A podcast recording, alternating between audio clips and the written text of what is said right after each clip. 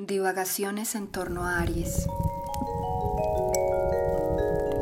Quien vemos ahí es como un resplandor pequeño, suave, meticuloso. Está inmerso en las sombras. Representa la parte iluminada de Marte, la parte dorada del planeta rojo. Representa pureza. Aries es la única energía del zodiaco que aún no está contaminada. Por supuesto, viene de la grieta cósmica o de la nada. Proviene del pasado y de la muerte. Proviene de ese punto chiquitico, pequeño, blanco, minúsculo, donde nos dijeron que empezó el universo. Como viene de ese lugar, todavía no ha sido tocado por nada más.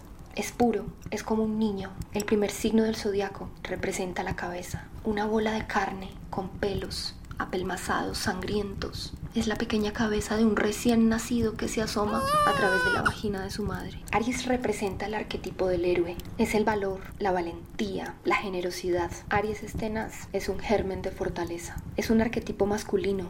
Si un signo femenino lo acompaña en una carta, si está en el ascendente, por ejemplo, Aries puede tener unos contornos menos filosos, menos endurecidos, un poco más suaves, más redondos. Se trata de la heroína que está dispuesta a arriesgarlo todo, la heroína que habla solamente con acciones, que está fabricada para enfrentar desafíos, tiene instinto. Recordemos que es un niño, o en este caso, una niña. Desde el parto, una persona ariana viene a conquistar la vida. Tiene esa energía de liderazgo, pero su problema a veces es sentir que tiene que hacerlo todo por sí mismo, que tiene que hacerse cargo. El sentido del deber es algo muy profundo en las personas arianas. Ellas protegen, resuelven, enfrentan la vida. Incluso pueden llegar a sacrificar su pellejo, como lo hace el carnero al que le arrancan el vellocino de oro.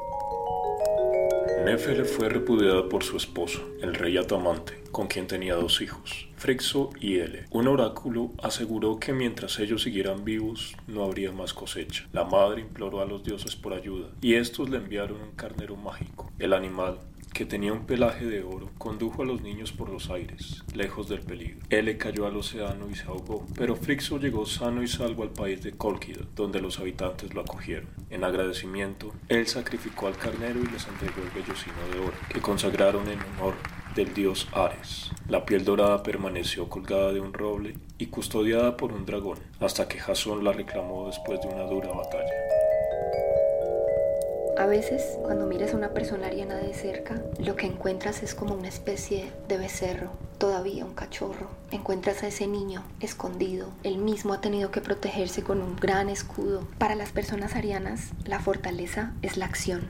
En la acción ponen todo el peso de su alma. Las cosas valen cuando están hechas, pero tienen que estar bien hechas. Nada raro que te encuentres con una persona ariana que sea hiperactiva, que tenga esta necesidad permanente de hacer, de actuar, de resolver. Confían demasiado en la acción y en lo que puede ser demostrado. Y es que el héroe no habla con discursos. Si los hace es porque necesita acompañar la parte ceremonial de un momento. Pero generalmente el héroe se desempeña a través de acciones. Está expectante ante el desafío. Lo espera siempre. Si se siente preparado, va a estar tranquilo. Si se siente inseguro, va a estar ansioso. El héroe habla cuando llega con el trofeo en su mano. El héroe habla cuando ejecuta la misión, cuando debe entregar resultados. Por todo esto, para las personas arianas va a ser muy difícil conectarse con su templo interior, a no ser que en su carta astral tengan un signo que suavice esta característica, que pueda llevarlos a profundizar en su psicología. Aries es lógico, a pesar de que tiene un gran instinto. Por todo esto, cuando a veces te acercas a una persona ariana, te da la sensación de que siempre está iracunda, a pesar de que esté de buen humor. Y es que a veces los arianos simplemente están haciendo guardia, preparados para enfrentar algún tipo de molestia.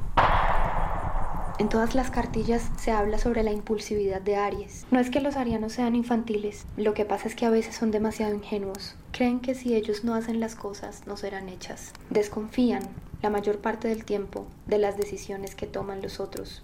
Es importante para ellos estar satisfechos en sus necesidades básicas. A veces se apegan tanto a lo básico que les cuesta desprenderse. La ingenuidad de los arianos puede conducirlos a todo, sacrificar su piel o enfrentar la bala. Como Aries representa la cabeza, es un líder, es un liderazgo positivo, activo, creativo, recursivo, un liderazgo funcional. Aries es como una fuerza de apalancamiento, se procrea a sí misma. Los arianos son muy independientes, a pesar de que a veces pueden sentirse más fuertes cuando están en compañía. Normalmente son personas muy buenas y nobles, a no ser que se llenen de ira por otros aspectos en su carta. y entonces gane la violencia. Lo cierto es que si tienes un ariano en tu vida, lo que tienes es un cordero que estará dispuesto a salvarte de cualquier situación.